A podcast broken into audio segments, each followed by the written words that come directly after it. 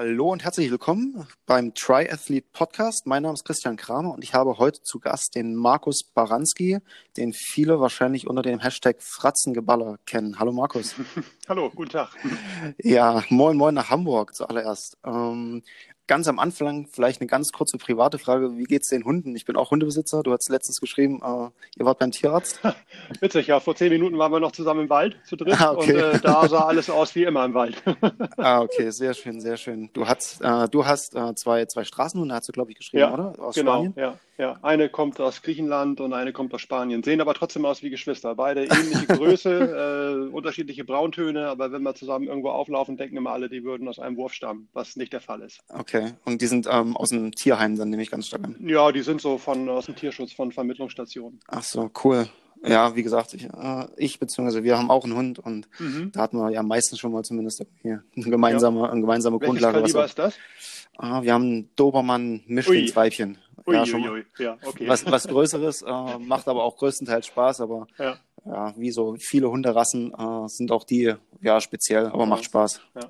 Genau, genau. Ja, dann äh, wollte ich einfach mal so äh, einleitend ein paar Fragen stellen, wie du zum Beispiel mhm. zum Radfahren gekommen bist. Du bist ja äh, schon lange in der Szene als hauptsächlich Zeitfahrer, was ja wahrscheinlich auch deiner norddeutschen Herkunft äh, so ein bisschen geschuldet ist, oder? Ja, Bergfahrer wäre schwer geworden, ne? Dann hätte ja. ich mich nur noch in den Harburger Bergen rumtreiben können oder hätte mal in Harz fahren müssen. Ja, ja das stimmt. Also ähm, angefangen hat das bei mir äh, Anfang der 80er. Ich bin 1983 mein erstes BMX-Rennen gefahren. Das war ja der große Boom damals und äh, bin dann äh, ziemlich ambitioniert so knapp zehn Jahre äh, eigentlich jedes Wochenende irgendwo auf Wettkämpfen gewesen. Das war ja früher äh, ziemlicher Boomsport, so bis Anfang der 90er. Und dann habe ich irgendwann umgesattelt auf MTB, hatte mein ja. erstes äh, Mountainbike mir 88 gekauft.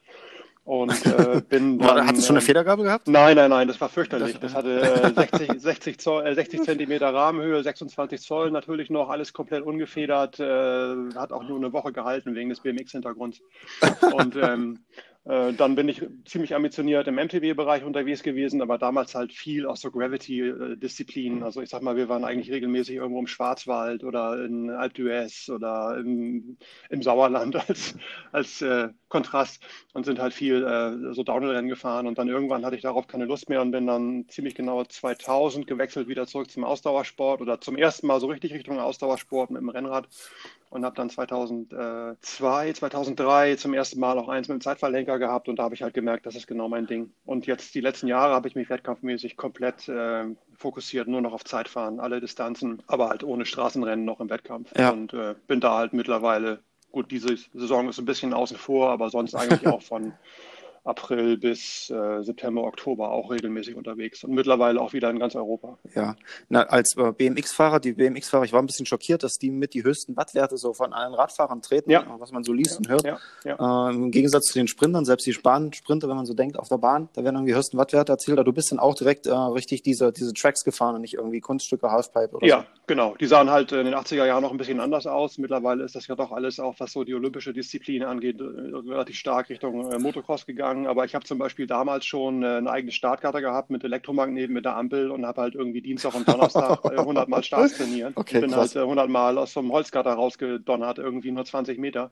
Und das ist halt dieser harte Antritt, den die auch auf der Bahn dann irgendwann bringen. Also viele der besseren Radprofis kommen ja auch aus dem BMX-Bereich, zumindest aus den anderen Ländern, so englischsprachiger Bereich, Frankreich.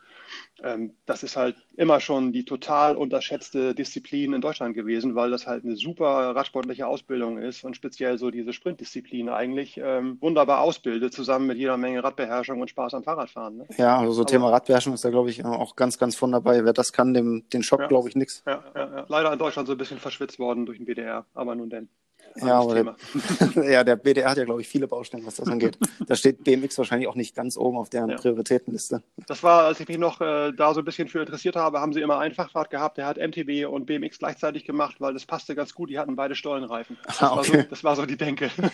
okay, krass. Ja, ist schon verrückt. Ja. ja. Ja, und dann habe ich gesehen, du bist letztes Jahr Vize-Weltmeister geworden. Ist das richtig? Ja. Bei den ähm, Amateuren? Ja, nicht bei den Amateuren, bei, äh, sondern in meiner Altersklasse. Es gibt ja von der UCI mittlerweile so eine ähm, Masters-WM, auch dieses Jahr wieder nicht, aber letztes Jahr wurde die halt ausgetragen in Posen. Und äh, okay. zwei Jahre vorher war ich schon in Albi, das ist bei Toulouse, bin da auch mitgefahren. Ja. Und letztes Jahr bin ich halt, ja, Zweiter geworden in meiner AK, wie das bei den Triathleten heißt. ja. ähm, Achso, ich hätte gedacht, dass die UCI das auch äh, anschließt an die, an die äh, Profi-Wettkämpfe, das ist dann leider nicht der Fall. Nee, komplett anders, äh, komplett eine andere Serie. Im Grunde genommen ist das eigentlich nur eine Möglichkeit, um die Masters-Fahrer irgendwo abzugreifen und nochmal ein bisschen Geld zu verdienen mit denen. Das war auch irgendwie von der Orga und von allem unterirdisch. Also kann ich ehrlich gesagt nicht empfehlen, wenn das immer so ist, wie es letztes Jahr war und wie es vor jetzt drei Jahren auch in, in Frankreich war. Da bist du in vielen, bei vielen deutschsprachigen Veranstaltungen im, ich sag mal, jedermann Amateur, Hobby, Masters-Bereich besser bedient was sowas angeht wie Infrastruktur, Absicherung, äh, drumherum, Fotografen an der Strecke, was zu trinken im Ziel, das ist ja auch immer ganz nett.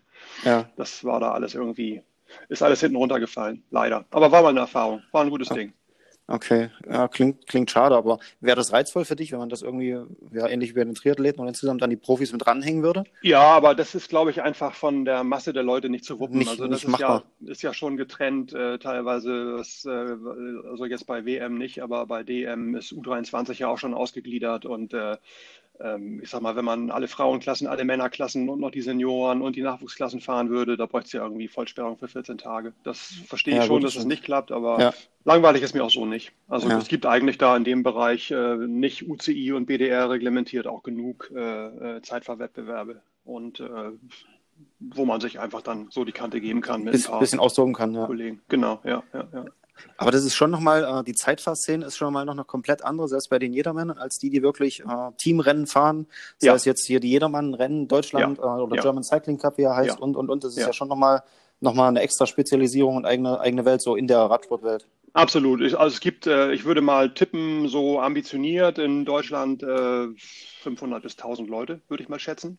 Okay die das wirklich so machen. Äh, ich sag mal so ambitioniert wie ich und die Leute, mit denen ich mich jetzt am Wochenende wieder treffe und auch am letzten getroffen habe, noch eine ganze Ecke weniger. Aber das ist schon, bis auf ein paar ganz wenige Ausnahmen, sind das halt alles Leute, die machen nur noch Zeitfahren. Also die fahren vielleicht ab und zu mal ein Straßenrennen als Training oder trainieren halt auch viel mit dem Rennrad. Aber ich sag mal so, irgendwo äh, als Teil einer Mannschaft würde mir jetzt eigentlich nur Kollege Kopf aus Berlin einfallen, der irgend so ein äh, Seniorenteam eingegliedert ist. Ansonsten sind das alles so Eigenbrötler wie ich. ja, das glaube glaub ich das. Dann, äh, ja, man ist auch selbstverantwortlich für die Leistung, das ist ja auch das Schöne. Das war für mich so ein bisschen der Grund, dahin zu wechseln, weil ich bin halt auch jahrelang Lizenzrennen gefahren und dann jahrelang auch äh, Seniorenrennen und da bist du halt nach wie vor ohne Team nichts. Und äh, ja. um in ein Team zu kommen, musst du im Grunde genommen jedes Wochenende auf der Autobahn verbringen und teilweise auch für irgendwelche 40 Kilometer Rundstreckenrennen im Gewerbegebiet irgendwo morgens um acht nach was weiß ich fahren. Und da hatte ich einfach keine Lust mehr drauf. Also äh, beim Zeitfahren, so wie ich das jetzt betreibe, habe ich halt so ein gewisses Stundenbudget in der Woche, was ich trainieren kann. Ich arbeite mit einem Coach zusammen. Ich trainiere halt nur noch strukturiert. Äh, so Junk Miles oder sowas gibt es bei mir überhaupt gar nicht. Und das ist aber auch eine schöne Entlastung, weil ich halt für mich dann weiß, okay, heute fahre ich nur 90 Minuten, aber davon gucke ich eine halbe Stunde über Kreuz und fahre ja. wieder nach Hause. Und wenn, wenn ich weiß, was ich so an Werten brauche um vorne zu landen, dann kriege ich das meistens auch relativ punktgenau gesteuert auf irgendwelche Saison-Highlights oder zwei, drei Schwerpunkte in normalen Jahren, die ich mir da so gebe. Ja. Und das ist einfach für mich eine wesentlich dankbare Geschichte, weil ich habe halt Familie, ich habe eine eigene Firma, ich habe sonst auch keine Langeweile und wenn ich jetzt irgendwie mir vorstellen würde, ich würde so wie äh, viele im Masters-Bereich irgendwie in der Woche, sagen wir mal, 10, 15, 20 Stunden trainieren vielleicht und am Wochenende äh, dann irgendwo äh, 100 Kilometer vorne im Wind fahren und im Nachhinein kommt dann immer irgendwie einer aus Magdeburg oder so und gewinnt. Ähm, da ist die Motivation in Grenzen. Ja, das, das muss ich mir nicht mehr geben. Ne? Das glaube ich. Ja, aber ja. da ist ja gerade, äh, gut, ich als Triathlet, äh, bist ja auch nah an der Szene dran, ist eigentlich äh, Selbstorganisation und Zeitmanagement schon wahnsinnig viel wert. Und dann ja, ja dieses nicht mehr Junk Miles mal fahren, äh, hat sich ja, glaube ich, in den letzten Jahren auch schon gut durchgesetzt. Ja. Kann ich nur empfehlen. Also als ich früher auf eigene Kappe trainiert habe, da war da viel mehr Idiotie dabei. Ich war ständig platt. Ich habe viel zu viel gemacht. Es waren, mussten immer dreistellige Trainingsfahrten sein, weil sonst war das nicht cool. Und der letzte Käse ist das. Also äh, zumindest bei mir funktioniert das so jetzt viel, viel besser. Ich trainiere so wenig Kilometer wie schon lange nicht mehr und ich bin eigentlich die letzten zwei, drei Jahre habe ich nochmal einen ordentlichen Schub nach vorne gemacht und das führe ich auf jeden Fall zurück auf eine vernünftige Steuerung durch Außen. Also ich sage immer, ein Großteil der Arbeit, die mein Coach macht, ist einfach auch mir immer mal den feuchten Lappen aufzulegen. Ja. Wenn ich wieder äh, zu viel will oder äh, falsche Vorstellungen habe oder was auch immer. Ne? Ja. ja. Aber das äh, klingt ja fast, als wärst du auch prädestiniert für, für Swift, wo ich ehrlicherweise relativ viel unterwegs ui. bin. Aber ui, da, ui, das, äh, also so wie ich dich äh, einschätze, ist das gar nichts für dich. Du bist dann lieber, äh, da muss schon ganz viel Bahnschienen querregnen, damit du mal rein auf die Rolle gehst, oder? Ja, also ich bin regelmäßig auf der Rolle, aber in erster Linie dann, um Ketten zu präparieren. Ich fahre die halt auf der Rolle ein und äh, ja. dann werden sie weiter getuned bei mir. Ich sag mal, alle wesentlichen Sachen mache ich eigentlich immer draußen und alles, was irgendwie so ab EB-Bereich aufwärts geht, kriege ich auf der Rolle einfach für mich nicht umgesetzt. Vor allem nicht, wenn es irgendwie, sagen wir mal, vier oder fünf Intervalle sind, ah, lass es mal nur sechs Minuten sein oder so, da kriege ich schon das zweite vom Kopf her einfach nicht mehr hin. Das äh, hat bei mir nie funktioniert. Keine Ahnung, woran das liegt. Aber dafür okay. fahre ich halt immer, immer draußen rund ums Jahr und äh, wir wohnen ja halt auch schön im Grünen. Ich kann losfahren, ohne durch irgendwelche Ortschaften durchzumüssen mit Ampeln und so und ähm, kann hier irgendwie ähm, auch draußen intensiv rangehen und äh, ich schaffe auch draußen einfach viel mehr, viel mehr Watt. Also es ist ja normal, okay. dass man auf der Rolle ein bisschen weniger schafft, was äh, im Vergleich zu den Werten draußen angeht, aus verschiedenen ja. Gründen. Aber ähm, motivatorisch kriege ich das einfach nicht hin. Also ich bewundere Leute, die zum Beispiel ihre IEs oder so drin fahren und mir dann irgendwie ihre Dateien zeigen, guck mal hier irgendwie ähm, dreimal zehn Minuten, 40, 20 und denke immer so, meine Güte, nie im Leben würde ich das hinkriegen. ja, aber es gibt so Einheiten, also die könnte ich auch definitiv nicht drin fahren, aber mir ist dann auch so eher ja, du, dieser Sicherheitsaspekt, also wenn du so längere Radintervalle, mhm. ich meine, für, für eine Langdistanz trainieren, ja. musst du erstmal so 20, 30 Minuten Straße finden, wo vielleicht wenig los ist, wenig ja. Ampeln und so weiter. Stimmt. Da ist es halt manchmal, äh, manchmal für mich dann auch einfach auf die Rolle zu gehen oder halt für Kraftausdauereinheiten. Ich habe halt auch äh, wenig Berge, die irgendwie länger sind als fünf Minuten. Mhm. Da ist dann manchmal auch einfach schwierig. Deswegen bin ich da so ein bisschen auch im Sommer schnell mal auf der Rolle, wobei es auch nicht immer Spaß macht, muss ich gestehen. Aber ja, ja, na, aber wenn du, wenn du viel draußen unterwegs bist, da sind wir jetzt schon beim, äh, bei unserem eigentlichen Haupt, Hauptpunkt, dem King of the Lake, ja. wo ich zum ersten Mal gestartet bin oder starten werde und durch dich an den, an den Startplatz gekommen bin, war mhm. da so ein bisschen bisschen frech äh, auf deinen Instagram-Post. Wer äh, sollte jemand drunter posten, glaube ich, wer sich was so zutraut. Ja. Ich habe mich, hab mich weit aus dem Fenster gelehnt, habe gesagt, in einer Stunde schaffe ich das oder ja. und unter einer Stunde. Da bin ich selber ja. mal gespannt, ob ich da Taten folgen lassen kann. Ja. Aber du bist ja da schon, dass du fast geschlossenen Augen die Strecke fahren kannst, oder? Ja, ich, das ist jetzt mein vierter Start dieses okay. Jahr.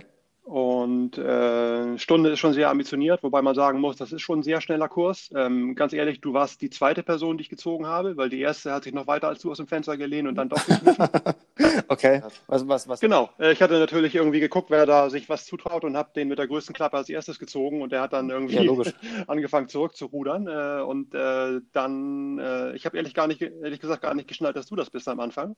Äh, habe ich halt äh, den, den, den, nächstbesten genommen, weil ich habe. Eigentlich irgendwie immer Interesse daran, dass das ein möglichst gutes Starterfeld ist und es wird jedes Jahr besser da. Ja, Stunde ist schon ambitioniert. Du weißt schon, was das für ein Schnitt ist, äh, ergibt ungefähr, ne? Ich, äh, ich glaube, so 47 irgendwas genau. Schnitt müsste man ja. dann schon fahren. Genau. Oder 48, dann bist du definitiv drunter unter der Stunde. genau, kannst du dir schon mal irgendwie zurechtlegen. Also ja. äh, 40,2 Kilometer und äh, letztes Jahr der Sieger hat irgendwie, äh, ich glaube, 58, 50 oder irgendwie sowas gebraucht und der Sieger das Jahr davor hat eine Stunde, zwei Sekunden gebraucht. Äh, das war ich. Und äh, das ist schon äh, ein schneller Kurs. Ähm, liegt aber der ist auch ein bisschen fies, oder? Also so, ja. also so wie ich ihn kenne, so rum wie er gefahren wird, der ist hinten raus, so ab der Hälfte, ab der südlichen Punkt von der Strecke, da geht es mal kurz so ein Zacken hoch und dann wird es eher leicht wellig, sage ich mal. Genau, im Grunde genommen äh, kann man das ziemlich gut zweiteilen. Man fährt halt genau im Norden des Sees los und äh, bis kurz äh, hinterm Scheitelpunkt ist es relativ flach und schnell. Also es geht halt äh, gerade von Nord nach Süd runter. Und ja. äh, das müssten ungefähr so 25 Kilometer sein. Und dann gibt es irgendwie den ersten großen Anstieg äh, von Unterrach wieder hoch. Und ab da wird es eigentlich die komplette Rückfahrt extrem unrhythmisch. Also da sind halt ein paar Rampen drin, äh, die man teilweise mehrere Minuten hochdrücken muss und zum Glück dann auf der anderen Seite auch ziemlich schnell auf Schuss wieder runterballern kann. Also da sind in dem Moment dann halt keine Kurven drin. Was es halt äh, dann gut macht, wenn man ein bisschen schwerer ist wie ich und gut auf dem Rad sitzt, weil man dann da die Zeit gut machen kann, die man beim Klettern verliert. Ähm, ja. Von daher ist es im Endeffekt so, was die Strategie angeht oder die Taktik, so ein bisschen zweigeteilt. Und äh, eigentlich hat die Strecke für jeden was, äh, für kleine, für große, für dicke, für dünne. Ähm, und es ist halt, ja, ein Highspeed-Kurs, kann man nicht anders sagen. Also ich glaube, letztes Jahr sind ähm, bestimmt fünf oder sechs Leute unter einer Stunde geblieben. Und äh, okay. mittlerweile ist das halt in der Zeitfahrszene so das Event. Äh, also die sagen immer, sie sind Europas größtes Zeitfahren. Ich glaube, da starten jetzt 1300 Leute, inklusive okay, Das ist schon eine Ansage. Und äh, mittlerweile so die letzten ein, zwei Jahre, ich habe halt noch einen äh, Kollegen aus Belgien aktiviert, der da jetzt hinkommt. Und da sind Italiener und Slowenen und Schweizer, Österreicher, Deutsche. Ähm, äh, schon schon äh, ambitioniertes Publikum. Aber super schöne Veranstaltung. Also ich kriege regelmäßig Gänsehaut, wenn ich davon erzähle, weil es einfach irgendwie so in dem Paket sonst nirgends geboten wird. Du hast wirklich eine Vollsperrung äh, rund um den See in schönstem Spätsommerwetter, wenn das wieder klappt. Ähm, ja, die Wettervorhersage ist ganz gut für, ja, Samstag. Genau. Hast du äh, halt, äh, die haben äh, Motorräder mit Live-Signal neben dir herfahren. Wenn du Glück hast, wirst du auf die riesige Videoleinwand im Ziel gebeamt und haben mehrere Streckensprecher, mehrere Stimmungsnester. Teilweise stehen da Nebelkanonen an den Steigungen und so. Ich habe nun natürlich keine Ahnung, wie das dieses Jahr alles aussieht. Was leider dieses Jahr so ein bisschen fehlt und das hat meiner Meinung nach immer so ein bisschen die Atmosphäre vom ganzen Ding ausgemacht, das große Festzelt mit Bier abends. Ähm, das wird wohl, wie es nach, Moment, nach dem Rennen dann aber. Genau, bestimmt. ja. Das wird jetzt, wie es aussieht, wohl Open Air verköstigt werden müssen. Also, äh, die kriegen es halt wegen der ja, aktuellen Corona-Situation Corona. nicht hin mit ja. einem Bierzelt mit ein paar tausend Leuten drin. Leider, aber gut, kriegen wir vielleicht auch so. Ja, so gut, aber zumindest äh, auch dass das Rennen an sich stattfindet, ist ja, ja glaube ich, vielen aktuell schon geholfen. Das andere genau. ist ja äh, genau. ein schmückendes Beiwerk, aber ja. viele wollen ja erstmal irgendwie hauptsächlich äh, sich die Hörner abstoßen und vielleicht sogar das erste Saisonrennen machen. Ja, ja. ja, ja, das klingt auf jeden Fall ganz cool. Was, glaube ich, ganz geil ist an der Strecke, der Asphalt ist halt wirklich gut. Also so ein bisschen mhm. kenne ich die, die Gegend und die, die Region. Und es mhm. ist, glaube ich, auch wenig windanfällig, dadurch, dass du so zwischen oh. den Bergen am See lang fährst. Ja, nee. Oder? Äh, also speziell, speziell, meiner Meinung nach, speziell der Hinweg äh, ist extrem schnell, weil man eigentlich nonstop Seitenwind hat, wenn der aus äh, Westen kommt. Und dann fährst du quasi ja. direkt am Seeufer längs und wirst die ganze Zeit angestrahlt von dem Westwind. An, angeschoben. Und ja, aber ich meine, was du jetzt so, so Gegenwind hast, du, da musst du schon Pech haben vom ja, Wetter, oder? Ja, das stimmt. Ja, ja, ja. Also ähm, gut, es ist halt äh, so See in Berglage, dreht auch gerne mal und ist dann plötzlich auch mal wieder ein ganz anderer. Aber ähm, also tendenziell ist sie unter anderem deswegen schnell, würde ich sagen, weil der Wind halt gut steht, oft. Also zumindest die ja. Jahre, wo ich da war. Ne? Ja. Ja, letztes Jahr ist, glaube ich, auch der Christoph Strasser gestartet. Also gibt, genau. es gibt auch einige, einige berühmte Leute, ja, oder Leute mit Namen in der Szene, die genau. dort von allen möglichen Distanzen herkommen und dann ja. da möglichst schnell fahren wollen. Ja, der ist, glaube ich, dieses Jahr nicht dabei, weil er wieder irgendein ultra langes Rennen macht, aber äh, die Elite-Klasse und ich glaube, in der startest du auch, oder? Ja, ich habe zumindest, äh, da hatten wir uns ja zumindest mal ganz kurz abgestimmt, in der ja. Elite-Klasse gemeldet, äh, weil ich ja auch zumindest durch die Triathlon-Profi-Lizenz auch ja. Doping-Bestimmungen ja. unterliege. Also ich habe zwar jetzt keine, keine Radsport-Lizenz, wobei ich auch ehrlicherweise überlege, für den Winter eine, für die Crossrennen zumindest noch zu beantragen. Mhm. Aber ja, letztlich geht es ja auch um, um, um den Spaß an der Freude und da möglichst schnell rumfahren und in welcher Wertung man dann nun letztendlich einkommt. Ja. Solange man mit sich zufrieden ist und die äh, Zeit schnell ist, ist das, glaube ich, ja, mir egal, ob ich dann Elite-Wertung oder äh, Age-Group-Wertung bin. Ja. Hauptsache, ich habe Spaß. Ja. Also die Elite-Klasse wird dieses Jahr extrem aufgewertet werden, weil die halt den ganzen österreichischen und deutschen Bundesliga-Teams äh, Einladungen gegeben haben und soviel ich weiß, da auch relativ viele kommen werden. Ähm, das äh, war halt sonst oft nochmal so ein äh, Gradmesser für die WM, die ja sonst auch immer meistens direkt im Anschluss war. Das heißt, ja. da waren in der Elite-Klasse auch relativ viele Kaderfahrer, zumindest so aus dem U23-Bereich. Und äh, im Profibereich waren halt auch immer ein paar Granaten am Start. Das wird aber dieses Jahr, glaube ich, äh, vom Niveau nochmal eine ganze Ecke steigen, wie im, im Amateurbereich auch. Ähm, ja, zum, also ich denke, dass dann wahrscheinlich eher so die ganzen U23-Fahrer, die ja wenig Rennen haben, die ganzen wirklich Top-Profis, die jetzt World Tour und sowas mhm. fahren, mhm oder selbst die KTs, die mhm. holen ja momentan ein halbes Jahr sowieso nach. Also ja. von denen hätte ich vielleicht nicht gedacht, aber so die ja. sehr ambitionierten Nachwuchssportler, die bisher kaum oder keine Möglichkeit hatten, ja. ich glaube, wenn, dann versuchen die da richtig äh, einen abzubrennen. Ist mittlerweile auch ein prestigeträchtiges Ding. Also ich sag mal, ähm, äh, das Jahr, wo ich da gewonnen habe, das hat mir, glaube ich, in Österreich einen ziemlichen Schub an, äh, an Leuten gebracht, die von mir noch nie was gehört haben vorher. Hätte ich auch nie gedacht. Ähm, das ist ein Titel, der hängt einem das ganze Jahr hinterher. der ja, Kottel, der ist King ja auch ganz geil. Ja, ja. Aber es gibt ja auch ganz coole Bilder, wenn du da wirklich auf dem, auf dem heißen Stuhl, in dem Fall da auf dem, auf dem Thron sitzt. Ja, ja, stimmt. Mit Krone. Wie, wie, lange, ja, wie lange sitzt man denn da ungefähr? Wenn, also wie, wie ist denn so die, die Startreihenfolge oder das Prozedere insgesamt? Ich habe gelesen, dass erst die Zehner-Teams, dann die Vierer-Teams und dann die Einzelstarter unterwegs sind. Ja, oder? also alles in allem muss man sich immer wundern, wie schnell die das da durchgeschleust kriegen. Ich glaube, wenn das jetzt wieder so ist wie letztes Jahr, beginnen die erst um 13 Uhr überhaupt und äh, um 18 Uhr war der letzte dann durch und es war zumindest bisher immer so, keine Ahnung, ob es jetzt dieses Jahr auch so umgesetzt wird, dass sie halt so zwei Startkorridore haben. Du hast halt deine genaue Zeit und ich glaube, die sind letztes Jahr in 15 oder 20 Sekunden Abschnitten gestartet. Immer links, rechts, links, rechts, links, rechts. Und okay. schicken da halt wirklich eine Masse an Leuten durch. Aber das Gute ist halt, weil es nur eine riesengroße Runde ist, hast du überhaupt gar kein Problem mit irgendwelchen Gelutsche oder irgendwelchen Leuten, die stören oder so. Das ja. fährt sich halt wunderbar schnell auseinander. Und ähm, der, der Thron, den du meinst, das ist der von der Siegerehrung und äh, der Hot Seat ja. ist halt im Zielbereich. Ja, und wie lange du da sitzt, hängt halt von den Typen ab, die nachher kommen oder halt auch nicht mehr. Ne? ja. Also äh, nimm dir mal eine, eine, warme Jacke mit, für alle Fälle. Okay, ja. vielleicht, vielleicht ich hoffe es mal. ja. ja, schau mal. Ja. Aber wenn, wenn du sagst, dass da alle 15, 20 Sekunden die, äh, gestartet wird, hätte ich jetzt gedacht, dass es doch auf der Strecke relativ voll ist zwischen Nein. den Athleten oder zieht Nein. sich das denn wirklich ganz schnell so auseinander? Total. Das ist halt auch gut durchmengt. Also es ist halt nicht so, dass, äh, ich sag mal, äh, natürlich strukturieren die das ein bisschen durch, aber es ist halt auch so, dass ja auch Leute in der Rennradwertung fahren und Leute in ja. der Zeitfahrradwertung. Und äh, du hast halt ähm, dadurch, dass das gut durchmischt ist, äh, siehst du immer irgendwo jemanden, aber wenn du den überholst, hast du auch wieder mehrere hundert Meter überhaupt niemanden. Das, ich glaube, die haben auch relativ wenig Probleme mit Gelutsche oder mit Windschattenfahren, äh, weil sie halt auch mit äh, Marshalls arbeiten auf Motorrädern. Ja. Und äh, weil es einfach auch äh, breit genug ist. Also wenn du dir vorstellst, eine zweispurige Straße um See rum, da ist eigentlich ja, genug Platz. Da, muss, Platz. da müssen schon viele Leute bummeln oder die Händchen halten nebeneinander, damit man da nicht vorbeikommt. Ne? Ähm, ja. Ein paar Leute fischen sich jedes Jahr raus. Also ich sag mal, Arschgeigen gibt es überall, die dann irgendwie meinen, ja, sie gut, müssen auf das, den Kumpel ja. warten, der gerade irgendwie äh, vor ihnen äh, gestartet ist oder andersrum. Äh, das kannst du halt nie vermeiden. Aber grundsätzlich ist das halt eine ziemlich faire, gute Veranstaltung. Und wo du das eben angesprochen hast, was, was ähm, Testpool angeht und ähnliche Geschichten, also die haben immer schon, glaube ich, auf eigene Kosten die österreichische NADA da und machen Kontrollen. Und das weiß okay, auch Okay, das ist ja ganz cool. Also die, die, die gucken halt, ähm, auf jeden Fall in Richtung Ergebnisliste und ich weiß nicht, ob sie auch irgendwelche Leute sich vorher noch rauspicken. Und äh, bei einigen Leuten kommt dann halt sofort ein Chaperon an dem Ziel und, und hält dich so lange fest, bis du dann da gestollert hast.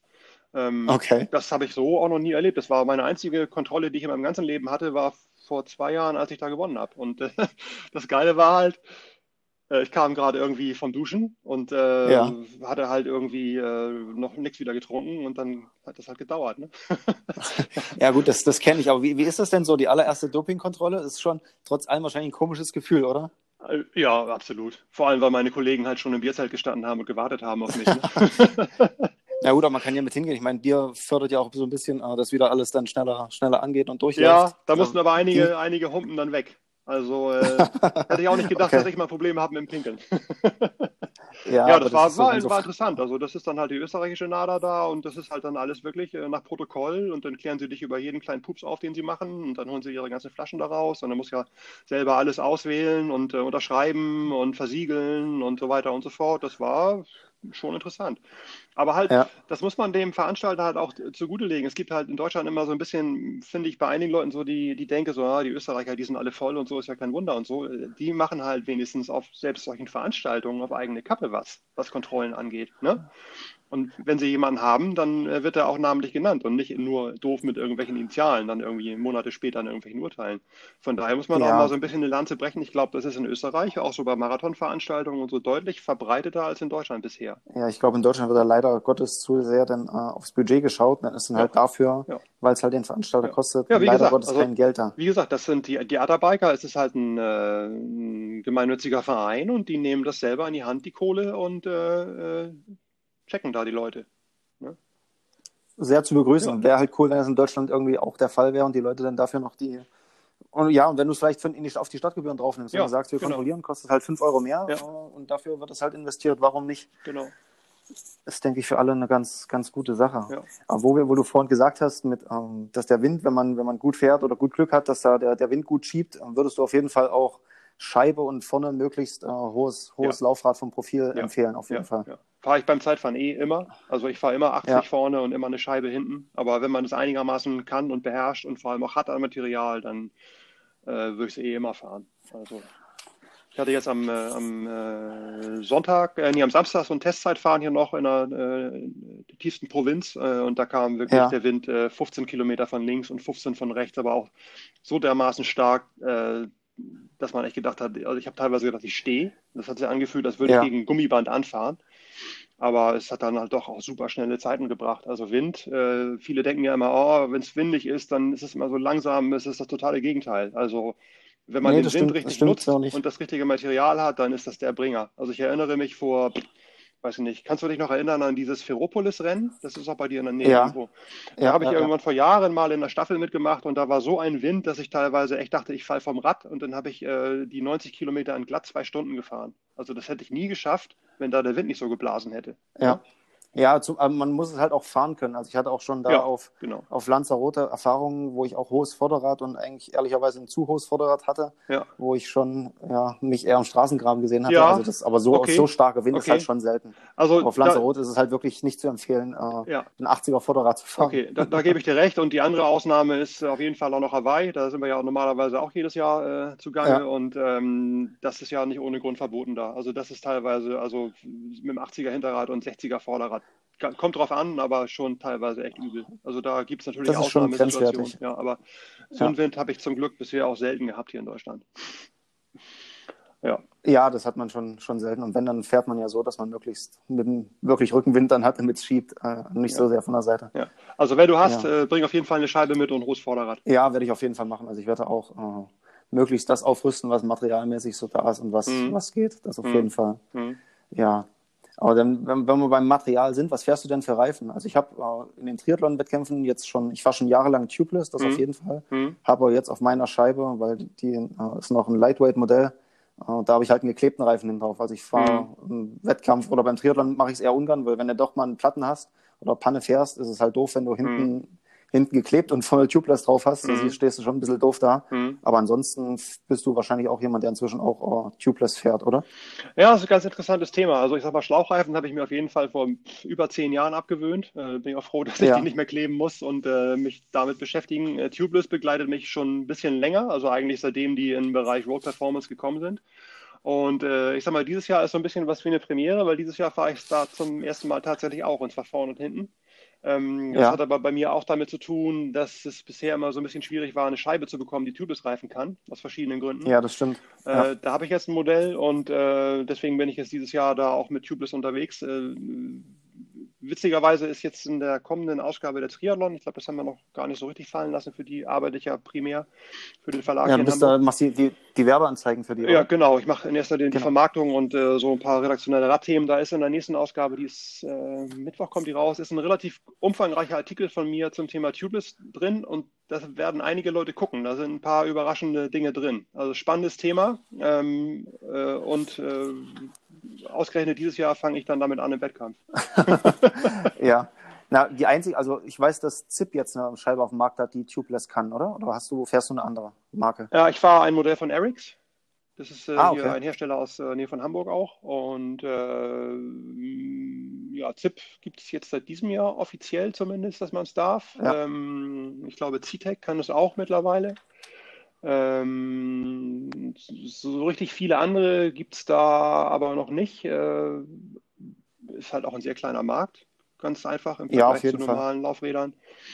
Aber da ist sicherlich auch äh, jetzt äh, im Hinblick auf nächstes Jahr ein bisschen Bewegung drin, weil dann ja irgendwann man eine Scheibe plötzlich auch noch mit Scheibenbremse braucht. Also äh, dann wird es noch ein bisschen mehr segmentiert, dieser kleine Markt von Scheiben Laufrädern. Das auf jeden Fall, ja. Von daher. Aber es gibt auch mittlerweile, glaube ich, auch richtige, ähm, noch, noch speziellere Felgenbänder, dass du aus einer Felge, die eigentlich nicht tubeless ready war, äh, inzwischen auch fast eine tubeless Felge machen kannst. Ui. Stimmt das? Äh, höre ich jetzt so Also ich habe letztens, glaube ich, irgendeine eine, eine Anzeige gesehen, aber kann auch sein, dass ich mich verlesen habe. Und dann, also wenn du es nicht weißt, habe ich mich vielleicht auch verlesen, dass es da nochmal extra Felgenbänder wohl gibt, die, äh, die du dann auch extra aufziehen kannst, um dann einen Tubeless-Reifen draußen äh, oder ein Tubeless-fähiges äh, Laufrad rauszumachen. Das hätte mich auch gewundert. Oh, ich wüsste auch nicht, ob ich es fahren, ja. fahren würde vom, äh, vom äh, Sicherheitsaspekt. Nee, da würden sich viele Laufradhersteller, glaube ich, bedanken, wenn die Laufräder nicht freigegeben sind für Tubeless und du das irgendwie hingefrickelt bekommst, äh, dass das dann doch passt mit ohne Schlauch. Das hat nämlich ein paar ganz wesentliche Gründe und da würde ich einfach nochmal wieder auf den Artikel verweisen in der nächsten Ausgabe. Da steht das nämlich ganz genau. Okay, okay dann machen wir das an der Stelle. Ja. Aber wenn wir an der, bei den Reifen mal kurz hängen bleiben, also ich äh, bin als erstes, weil ich glaube, Schwalbe, die waren als erstes draußen, die Tubeless hatten, bin ich auch schon jahrelang Schwalbe Tubeless Reifen gefahren, die mhm. auch, glaube ich, inzwischen relativ weit von wieder dabei mhm. sind, habe aber mhm. jetzt in den letzten zwei Jahren die Conti drauf und bin mhm. damit auch sehr zufrieden, mhm. die ja auch äh, auf den zumindest Testportalen, die man so findet, da auch sehr, sehr nah beieinander sind, was mhm. so Rollwiderstände und sowas angeht. Mhm. Was ich bloß nicht gefunden habe, sind die von Wolfpack. Weißt du da Näheres, wieso die nicht getestet werden? Oder hast du Erfahrungswerte mit den Wolfpack-Reifen? Ja, ich habe äh, die letzten Jahre den Reifentester gemacht für die Triathlon. Also jetzt dieses Jahr nicht. Dieses Jahr haben wir so ein paar äh, Reifenthemen äh, gemacht Richtung Druck und Richtung Tubeless und so weiter. Und wenn ich mich jetzt richtig erinnere, haben die einfach im letzten Jahr überhaupt gar keine Reifen mehr geschickt für den Test. Das war der Grund, warum sie nicht dabei sind. Okay. Also mein Radhändler zu Hause, der, der schwört äh, auf die, auf die Wolfpack-Reifen. Ich bin selber noch, noch keinen gefahren. Mhm. Wobei äh, der Mensch, der das macht, der war ja auch schon bei Conti und Schwalbe ja, mit Chefentwickler, glaube ich, oder? Die, die Firmen, kennst du das ein bisschen? Die, ja, ja, er war bei, bei, bei, Conti und bei Schwalbe und bei Specialized, also eigentlich war er bei allen dreien. Ja, bei allen und jetzt ja. hat er seine eigene Marke draußen. Aber es ist ja eigentlich davon auszugehen, dass die auch auch funktionieren, die Reifen. Ja, aber ganz ehrlich, die guten Reifen sind alle relativ dicht beieinander. Da wird niemand ja. äh, jetzt das Gelbe vom Ei plötzlich neu erfinden, nur weil er plötzlich eine eigene Firma hat. Und äh, nee, das glaube ich, ich auch mal, nicht. Reifentest äh, auf Holzständen ist immer so eine Sache, immer heiß diskutiert und wir machen das auch. Äh, und äh, wenn man sich irgendwie nach Rollwiderständen erkundigt, wird man das auch immer finden, dass das auf einer Trommel getestet wird und so. Das hat alles irgendwie dann für und wieder. Aber ähm, äh, ich sag mal, es gibt große Unterschiede zwischen einem richtig schlechten und einem richtig guten Reifen. Äh, die guten Reifen von den Top-Herstellern sind alle relativ eng beieinander. Und äh, Leute, die mir dann erzählen, dass sie das erfahren können, was sie dafür einen haben und dass sie aber unbedingt bitte den einen von dem Hersteller brauchen, weil sie sonst sofort merken, dass sie am Asphalt kleben, kann ich nur ja. bewundern für ihr Popometer, weil ich merke es nicht und ich bin auch der Meinung, dass man ein oder zwei Watt Rollwiderstand äh, garantiert nicht erfährt. So. Ja, ich glaube, da kann man auch sich gescheiter draufsetzen, als das irgendwie diesen, diesen äh, Unterschied, äh, ja, wie du schon sagst, erfahren zu wollen. Ja. Also das kann ich mir auch nicht so kommt halt vorstellen. Kommt auf viele andere Dinge noch an. Es kommt darauf an, äh, ob du vorne oder hinten fährst. Es kommt darauf an, wie viel Druck du vorne und hinten fährst, wie schwer du bist in der Summe, äh, Gesamtsystem, ja, Fahrradfahrer, Betankung bei euch Triathleten, wie viel Liter am Rad noch dran sind in Flüssigform und so. Ja.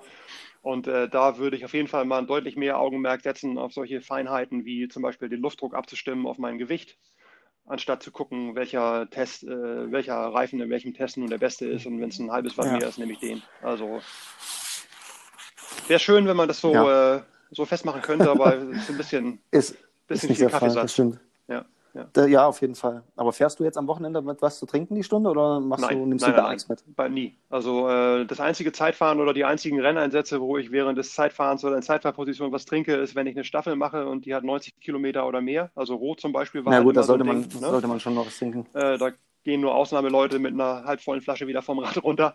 Und ja. äh, das andere Ding, das habe ich jetzt eine Woche nach äh, dem King of the Lake Aufschirm, dieses Monsterzeitfahren in Almere bei Amsterdam. Das ist halt auch äh, ja. 137 dieses Jahr Kilometer und das ist halt bei mir komplett durchgetaktet auf Energieversorgung. Also ich weiß, was ich in der Stunde verbrauche, ich weiß, was ich für äh, Kohlenhydrate vertrage und da muss ich mir wirklich äh, äh, die, die Trinkmenge reinprügeln, weil ich sonst genau weiß, die vierte von vier Runden wird ganz grausam.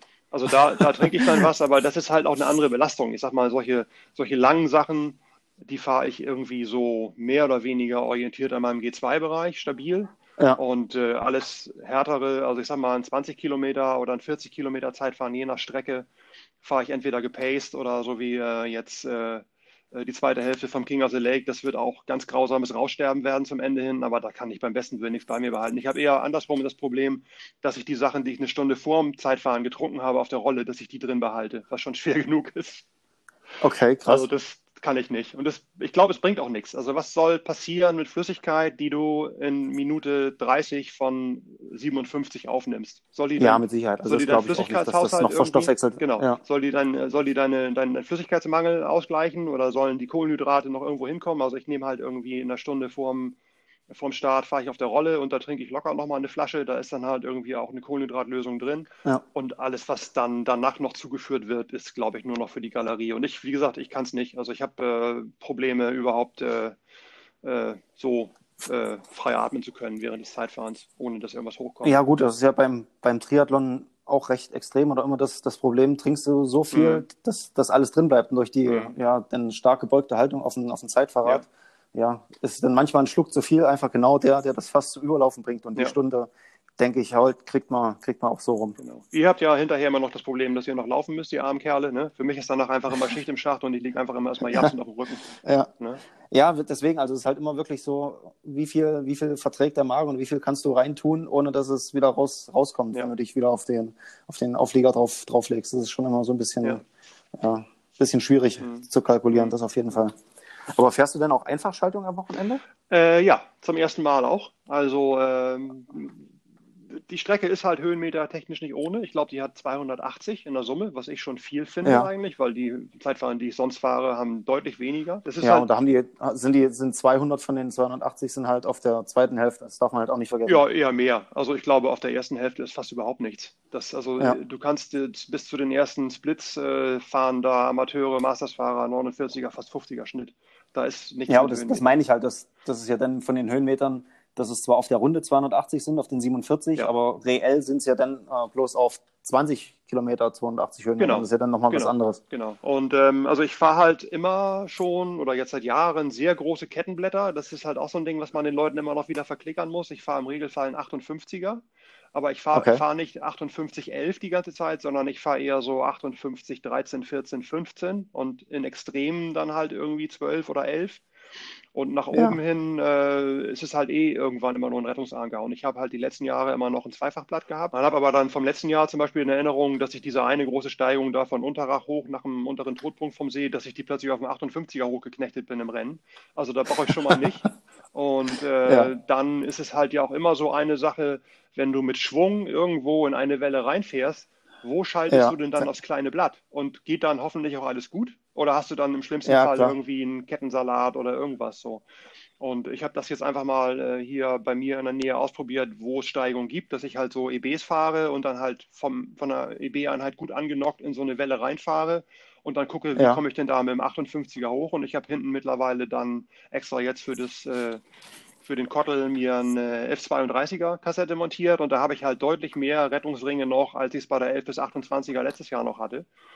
Und, ja, das glaube ich. Ähm, ich bin eigentlich ganz zuversichtlich, dass das klappt. Ansonsten müsste ich noch mal kurz vorher umbauen. Ich nehme natürlich alles noch mal mit, aber ich denke, dass ich das dieses Jahr so schaffen werde. Und okay. dann bin ich also ich werde bei mir 56, 11 drauflassen. Ja, ist auf dem Hinweg fast ein bisschen wenig, würde ich sagen. Ja, ich mal schauen, aber mehr, mehr habe ich auch ehrlicherweise okay, gar nicht. da ist dann halt äh, ja, Schluss mit lustig ja. an der Stelle. Was fährst du für Blätter da? Geht das halt nicht. Für ein Blatt? Ich, ich habe äh, vorne ein ovalisiertes 56er. Von wem? Oh, lass mich lügen, ich glaube, das ist von Rotor. Und das, das hält? Kettenblatt.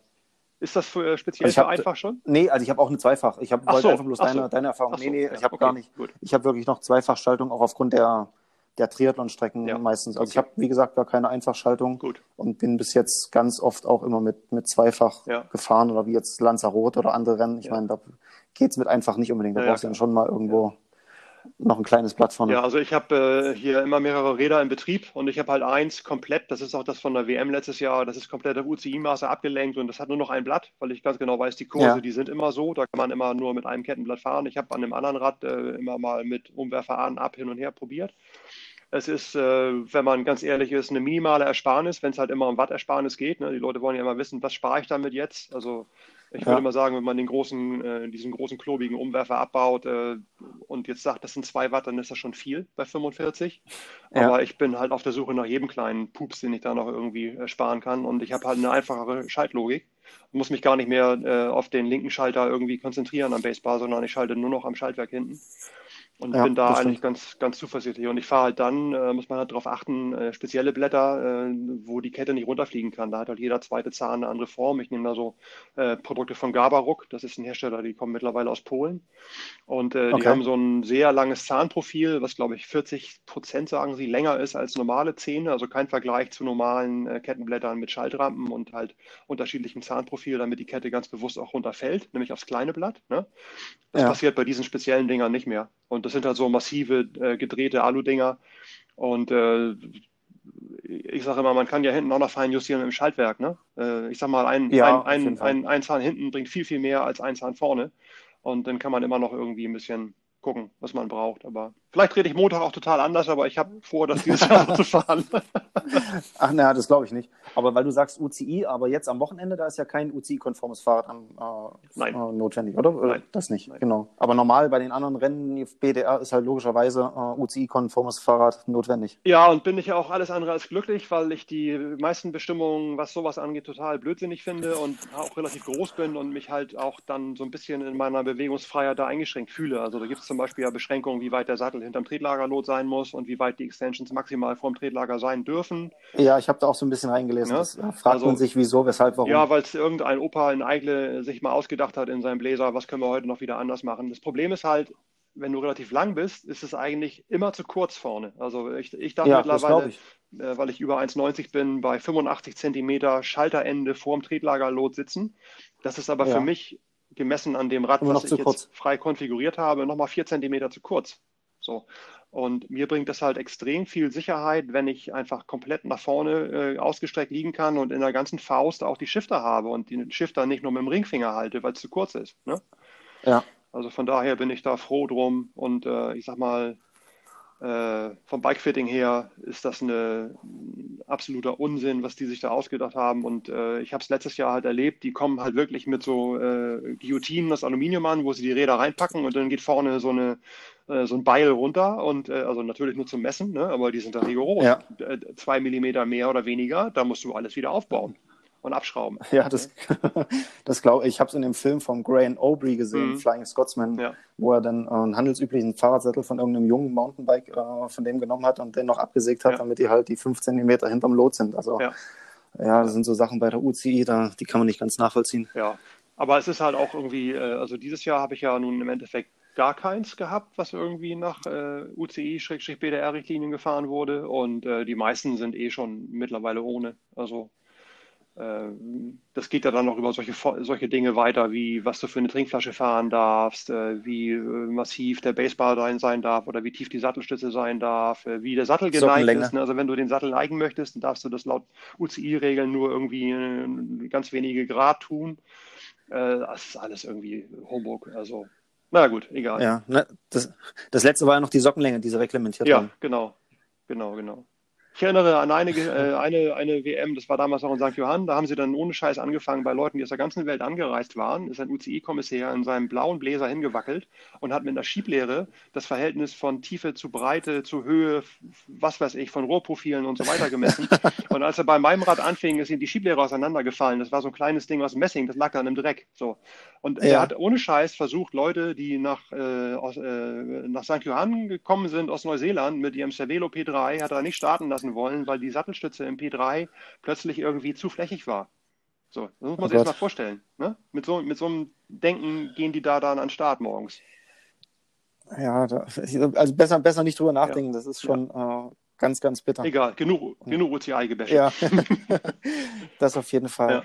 Ja. Das einige, äh, was du ja, äh, was du ja sehr, sehr, sehr, sehr gerne machst und auch zum, zum Tuning Freak geworden bist, ist die Ketten einwachsen, hast du ja vorhin schon mal mhm. ganz kurz angeschnitten, mhm. mhm. die ja einfahren. Wie, wie lange oder wie viel, ja, wie viel Zeit fährst du die ein? Weil wenn du die auf der Rolle einfährst, kannst du ja dann auch gar nicht sagen, du hast jetzt 30 Kilometer eingefahren und dann werden die nachbehandelt. Nee, also äh, Ganz kurz, es geht halt darum, fabrikneue Ketten sind immer in einer riesen Fettpackung verpackt und es gibt keinen ja. Hersteller, der dir sagt, dass das die Fettpackung ist, die am besten schaltet, sondern das ist einfach so eingeschmiert, damit die Dinger nicht rosten und damit die Schaltung am Anfang schön leise läuft. Also das Erste, was du ja, eigentlich genau. machen musst, wenn du eine neue Kette ans Rad baust, nimm diese Fettpackung darunter. Und äh, ich habe halt über Jahre wirklich mit allen möglichen Schmiermitteln experimentiert und äh, bin für mich vor ein paar Jahren dabei rausgekommen, dass ich nur noch mit so Trockenschmiermitteln arbeite, die auf jeden Fall komplett fettfrei sind. Und ähm, das hat äh, zwei ganz wesentliche Gründe. Einmal ähm, hast du diesen, diese ganze, dieses ganze Verdrecken nicht. Das kennt vielleicht jeder, schwarze Schmiere, ich sag mal Idiotentattoo an der Wade, hinten die Schaltröllchen. Ja, das ist der, das ist der Klassiker, wenn ja. man das große Kettenblatt auf der rechten Wade drauf hat. Genau, die, die, die, Schaltröllchen werden immer kleiner, weil sie abnutzen vor dem ganzen Dreck. Man muss regelmäßig die ganzen äh, Ritzel, Kette, im schlimmsten Fall Kettenblätter austauschen. Das kostet mittlerweile alles ein Schweinegeld. Und ja. äh, das läuft halt auch wesentlich besser, wenn das mit den richtigen Schmiermitteln präpariert ist. Und ich fahre die Dinger halt ungefähr eine Stunde auf den Smart Trainer ein, achte halt auch auf Schräglauf, damit die von innen so richtig schön poliert wird. Ja. Zum ersten Mal ja. Und wenn man dann so eine nagelneue Dura Ace oder SRAM Red oder was auch immer Kette nimmt und in ein Glas mit Waschbenzin packt, dann ist das tiefschwarz. Und zwar ist das dann Metallabrieb und Fett.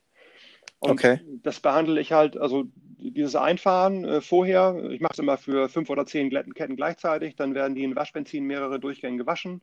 Das filtere ich dann noch wieder und äh, verwende es wieder ähm, bis zu einem gewissen Grad. Und dann packe ich die Dinger noch in eine Ultraschallmaschine mit richtig Bums und heißem Wasser und danach gehen ja. wir halt in so ein geschmolzenes Wachsgranulat. Also das äh, habe ich halt auch aus Amerika mir irgendwann mal mitgebracht. Das nennt sich Molten Speedwax. Ja. Viele kennen vielleicht Paraffin auf der Kette. Ist halt ein alter Trick. Paraffin schmelzen Kette rein. Ist aber nur halb so geil, weil äh, der eigentliche Pluspunkt bei diesem Molten Speedwax ist halt, sind die Additive, die da drin sind, die ähm, die Gleitfähigkeit verbessern. So. Und wenn die Kette dann da rauskommt, ist die stocksteif. Also hast du wirklich so einen Kettenstrang von einem Meter, den ja, musst genau. du wieder einbrechen. Aber wenn du die dann eine halbe Stunde gefahren hast äh, und noch so ein paar Wachsflocken rausgefallen sind, dann läuft die wirklich über hunderte von Kilometern so seidenweich und ohne, dass da auch nur ein kleines bisschen Dreck anhaftet, auch bei Nässe, auch im Winter und so weiter. Und dadurch lohnt sich das, weil seitdem ich das fahre, muss ich keine Ritzel mehr austauschen, äh, habe eine viel längere Standzeit von den Ketten, habe nie diese Schmiere irgendwo. Ist auch schön, wenn man das mal verpackt oder ins Auto schmeißt oder einen Radkoffer oder so. Oder für ja, Leute, die drinnen fahren und im Wohnzimmer die Schmiere nicht auf dem Teppich haben wollen. Äh, das ist einfach ein Ding, was sich über die Zeit dann lohnt. Also viele zeigen mir einen Vogel, was den Aufwand angeht, aber ich sage mal, die Leute, die das irgendwann mal gemacht haben, ich verkaufe das Zeug bei mir im Shop auch, ähm, die, die machen nie wieder was anderes. Und das macht man natürlich nicht für eine Kette, sondern das macht man halt für alle Ketten, die man im nächsten halben Jahr fährt oder wenn man in der Familie ist. Ich habe Leute, die haben so viele Beutel schon gekauft, bis dann irgendwann rauskam, okay, das ist ein Vater, der hat noch vier Söhne, die fahren alle. Ne? ähm, okay, das, das keine 50.000 Kilometer gefahren, ja. hat einfach für mehrere Leute bestellt. Ja, genau. So, und ja. das ist ein Steckenpferd von mir, aber das ist einfach auch meiner Meinung nach bei ganz vielen Leuten und vor allem jetzt kommt es bei ganz vielen Triathleten nach wie vor der am meisten vernachlässigte Teil am Rad ist der Antrieb und die Kette. Was man da, wenn man auf der Suche nach Watt ist, die man sparen kann, einsparen kann, alleine schon dadurch, dass man es nur mal sauber macht und dann im nächsten ja. Schritt vielleicht noch mit dem richtigen fettfreien Schmiermittel präpariert, ähm, kann man sich eigentlich nur wundern, dass die Leute es nicht alle machen, weil äh, das ist eigentlich ein Selbstgänger. Ja, ich kenne inzwischen ein, zwei Leute in Leipzig, die haben sich äh, einen alten Reiskocher umfunktioniert ja, und äh, genau. äh, kochen dann da die Ketten drin. Genau. Und, äh, Schongarer, ja, genau. Crockpot, Reiskocher, genau. Bleibt dann da ja, drin, geht, geht, immer nur irgendwie so bis 90 Grad ungefähr hoch. Äh, das bleibt dann einfach da drin. Die Ketten werden auf so einen Metallbügel ge gezogen, werden da geschwenkt und dadurch, dass man das halt in diesem geschmolzenen Granulat hin und her schwenkt, schön, geht das halt zum ersten Mal, geht die Schmiere, also die, die Schmiere nicht, aber die, äh, die, die Additive und alles und das Wachs genau da, wo sie hin müssen. Das ist nämlich das Wichtigste, was in die Kette reingeht und nicht, wie die von außen aussieht. Ne? Also eine Kette, ja. die von außen sauber ist, bedeutet nicht zwingend, dass sie leicht läuft und dass innen auch überall das, äh, das Gleitmittel ist, was du da eigentlich brauchst für die Bolzen und äh, Rollen und so weiter. Ja. Stimmige ja, ich glaube, das ist auch noch eine ganz äh, oder eine Denke von früher. Das hat man ja noch irgendwie so direkt Kettenöl beim Radhändler oder irgendwo ja. anders bekommen ja, oder wie so ja, Motoröl gefühlt auf die Kette drauf gemacht. Die musste möglichst schwarz sein und triefen vor, genau. vor Öl. Das war, genau. ja, ich glaube, das hat sich einfach noch ganz, ganz lange oder hält sich ja immer noch so im, im Radsport teilweise. Ja, viele Leute sagen zu mir halt, wie, die Kette muss man pflegen. Ich dachte, das ist ein Verschleißteil. Ja, das ist natürlich ist ein Verschleißteil, aber im Grunde genommen ist das ganze Fahrrad ein Verschleißteil. Ne? Und wenn du dir ja. mal anguckst, was du mittlerweile bei zwölffach Schaltungen für neue Risse, da bist du schnell bei 300 Euro nur für einen Zahnkranz. Ne? Ja, das stimmt. Da würde ich mir doch doppelt und dreifach überlegen, ob ich nicht vielleicht einfach alle paar Monate mal die Kette runterschmeiße und die in der Zwischenzeit einfach schön bei Schick halte, als dann irgendwann im schlimmsten Fall mehrere hundert Euro in die Hand nehmen zu müssen Und wenn es richtig dumm läuft, dann sind die Kettenblätter irgendwann auch hin. Und das wird dann richtig teuer. Ja, das stimmt. Aber da haben ja die, die Kettenritzelhersteller oder die Kettenhersteller und Ritzelhersteller wenig davon, ja. wenn, äh, wenn die Leute jetzt anfangen, äh, so sehr auf ihre Sachen zu achten, wie, genau. du jetzt sagst. Genau. Die verdienen ja da kein Geld dran. Das ist ja wie beim Reifenhersteller, der hat ja eigentlich auch kein Interesse dran, einen Reifen herzustellen, der pansicher ist und möglichst 10.000 Kilometer mitmacht, theoretisch. Ja. Haben, haben die ja mehr davon, Conti und Co Genau. Wenn du, aller, wenn du jeden Monat einen neuen Reifen kaufen musst, weil der runter genau, ist. Genau, ja. ja. Aber ich habe, äh, wie gesagt, auch äh, über einen äh, Job hier mit vielen Kettenherstellern gesprochen und die, also ich habe noch, also es haben alle gesagt, das Fett, was im Original drauf ist, hat nichts damit zu tun, was du nachher bei der Schaltung fährst, bitte. So. Aber warum verkaufen die denn nicht gleich wie, ich glaube, die Ketten, die du bei, wie heißt es, Ceramic Speed bekommst, die sind auch zumindest mit Pulver beschichtet. Die sind ja auch nicht, äh, nicht eingefettet, oder? Weißt du, was das ist? Jetzt bin ich gespannt. Das ist eine gewachste Kette mit PTFE-Pulver drauf. Das ist genau das gleiche, was ich mache. Ja, bloß halt äh, für deutlich mehr Geld. Kommt drauf an, ja. Ja. ja. Nee, aber wie gesagt, also ich, das sind so die einzigen, die machen das ja wahrscheinlich dann auch selber, die kaufen die ein, du kannst ja auch bestellen, Dura Ace mhm. bei denen oder wenn du, genau. wenn du SRAM fährst, dann kriegst genau. du halt eine pulverbeschichtete ja. Kette bei ja. denen, genau. Man muss mit den pulverbeschichteten Ketten ein bisschen aufpassen. Ähm, das ist im Grunde genommen auf diese ganze Wachsgeschichte, über die wir eben gesprochen haben, nochmal Teflonpulver, das ist halt der Markenname für dieses PTFE äh, draufgepackt. Ja. So, das kann im Grunde genommen äh, erstens nur funktionieren, wenn es ins Innere der Kette kommt und ins Innere der Kette kommt es eigentlich erst, wenn die gewachste Kette wieder eingefahren ist ja. und dann diese ganzen Spielräume wieder da sind. Das heißt, dieses Pulver macht man im Idealfall drauf, nachdem die gewachste Kette auf dem Rad ist und eingefahren ist und dann macht man das bitte nur bei Trockenheit drauf, weil wenn das Zeug nass wird, ist das nicht geil. So. Und äh, deswegen äh, mache ich das wirklich nur als Nachbehandlung, wenn es absolut trocken ist und ich halt jetzt nächsten Samstag sehe, mittags äh, beim King of the Lake, da kommt kein Regen mehr, dann nehme ich einen kleinen Pinsel und mache dieses PTFE-Pulver im Nachgang auf die Kette drauf. So. Ja. Und wenn nicht, dann nicht. Und den Großteil des Jahres fahre ich die Ketten einfach gewachst und dann fahre ich die auch auf dem Gravelbike durch die Lüneburger Heide oder mein Mountainbike durch die Harburger Berge bei Schlamm. Und wenn ja. ich das Fahrrad dann einfach mit dem Schlauch abspüle, ist alles wieder sauber. Und noch ein weiterer Pluspunkt von dieser Präparierung mit äh, fettfrei wenn du mittlerweile ein Fahrrad hast mit Scheibenbremsen, äh, dann kennt das mindestens jeder Zweite, dass man sich irgendwann wundert, warum die Scheibenbremsen nicht mehr so richtig funktionieren, weil man nämlich beim Abspülen den ganzen Siff von der Kette Richtung Bremsscheibe pustet. Ja. So, und das entfällt mit dem Zeug halt auch. Okay. Ne? Ja, das klingt schon alles sehr sinnig, das auf jeden Fall. Aber ich glaube, ja. da ist für viele einfach noch ein, ein großer Lernprozess, ein langer ja. Lernprozess, äh, bis das äh, so die letzte, den letzten erreicht hat. Ja, der Winter steht bevor, ne? Ja, das auf, das auf jeden Fall. Das auf jeden Fall. Ja. Ja, und wie, wie lange fährst du die Ketten dann noch ein, wenn du sagst, du nimmst die dann, äh, wenn du dann eine neue Kette nimmst, wie lange werden die denn eingefahren, wenn die, wenn die dann präpariert sind? Naja, wenn die aus dem Wachs kommt, das... Äh, dann wird die über ein Kunststoffrohr gebrochen, dann ist sie halt wieder ja. einigermaßen beweglich, dann schalte ich hier äh, im Montageständer das Rad einmal durch und dann fahre ich eine halbe Stunde draußen und dann ist das gut. Okay, und dann, und dann ist sie auch komplett einsatzbereit. Ja, genau. Und das ist halt, okay. das ist bei Ketten, ähnlich wie bei Reifen auch eine Geschichte. Man sollte nie nagelneue Sachen an seinem Prio A Wettkampftag montieren oder am Abend vorher und denken, ich habe jetzt hier die nagelneuen Reifen drauf und ich habe die nagelneue Kette da drauf und jetzt habe ich die beste Performance, weil das ist immer nicht der Fall. Bei Reifen ist es halt so, das wissen wir auch aus Rollständen, Roll, äh, Testständen, die muss man eine gewisse Zeit einfahren, dann laufen ja. sie noch ein paar Watt besser. Und Ketten kann man auch nagelneu zwar draufbauen, aber eine bessere Performance Richtung weniger Reibwiderstand und so weiter wird man haben, wenn die eingefahren ist. Und deswegen ist es halt, äh, finde ich, ganz wichtig, dass man äh, das immer schon ein paar Tage vorher macht. So, oder halt einen Laufradsatz parat hat, wo eingefahrene Top-Wettkampfreifen drauf sind und ja. den dann halt einfach noch einbaut. Ne? Ja, gut, sieht man auch bei der Formel 1, die nehmen ja auch teilweise dann zumindest schon mal kurz angefahrene Reifen, um dann richtig performen zu können. Ja. Anstatt die ganz neuen Schlappen. Ich denke, das äh, ist ja. ja dann ähnlich. Ja.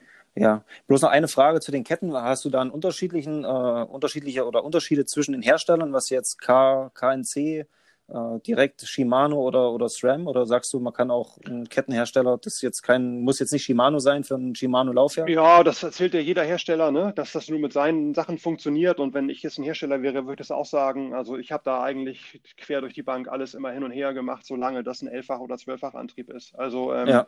Ich fahre relativ viel Shimano-Produkte bei meinen Schaltungen. Ich fahre meistens auch dann, zumindest im Wettkampf, eine Dura-Ace-Kette. Ich fahre im Training viel Ultegra. Ja. Ich fahre aber auch äh, KMC äh, und ich fahre auch äh, eine Firma, die kennt in Deutschland bisher noch kaum einer, die heißen Jaban, YBN. Die kommen mhm. aus Taiwan, das ist einer der größten Kettenhersteller und ähm, die sind alle gut.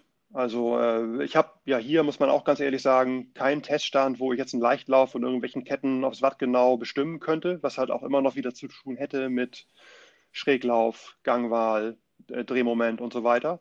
Aber äh, wenn man sich mit Leuten aus der Industrie unterhält, dann ist die Dura Ace nach wie vor angeblich die leichtlaufendste Kette. So, und das hat vermutlich auch ein bisschen damit zu tun, dass die, wenn man die halt ausgewaschen hat, also wenn dieses ganze Fett raus ist, hat die auch mit am meisten Spiel hier. Also okay. Also wenn du dir diesen Kettenstrang vorstellst und ja. du verwindest den so in sich, dann dreht sich ist die mit am meisten rum. Genau. Okay. Ja. So. Und von daher, also eigentlich, äh, ich übernehme keine Garantie und alle Tipps, die ich gebe, sind ohne, äh, äh ohne Gewehr. Ne? Ähm, sind Erfahrungswerte.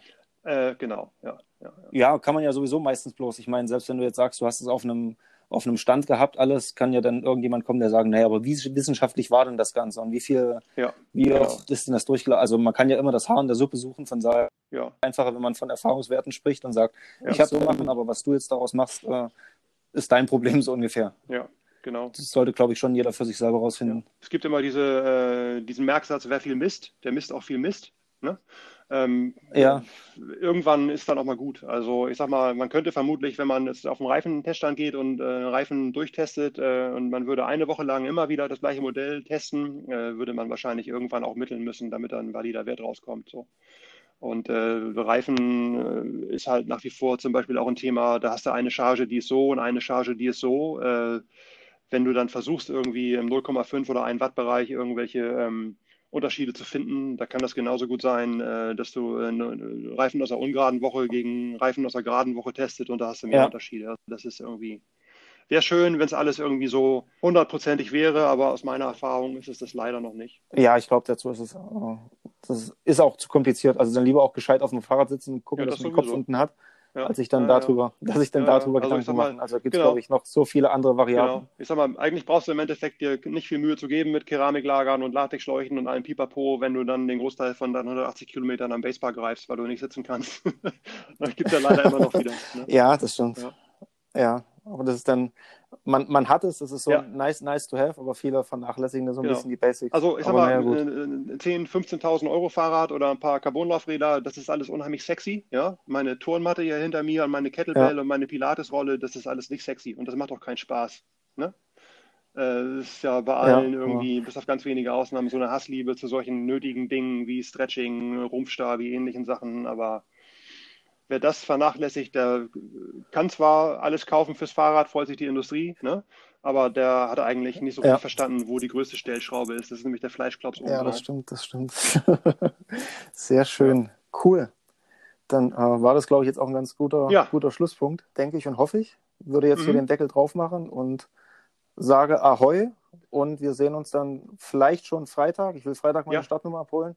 Ansonsten spätestens Samstag. Also viel ich weiß, gibt es die Startnummern jetzt irgendwie zwei Stunden vorm Start erst, Corona-bedingt. Kann aber auch sein, dass sich das auch noch wieder ändert. Okay. Aber ich bin auf jeden Fall auch ab Donnerstagabend da und fahre Freitag auch eine lockere Runde rum mit ein paar Leuten und äh, sehen wir uns vermutlich da irgendwie. Ich bin der, ich habe immer einen Helm in, in Neongelb okay. auf. Wenn du da einen rumfahren siehst, bitte gucken, könnte ich sein. Ja? Okay, dann werde ich winken. Ja, okay. Sehr schön, cool. Vielen Dank ja. und ja, bis Freitag Alles oder Samstag klar. dann. Bis dann, jo, tschüss. Ciao.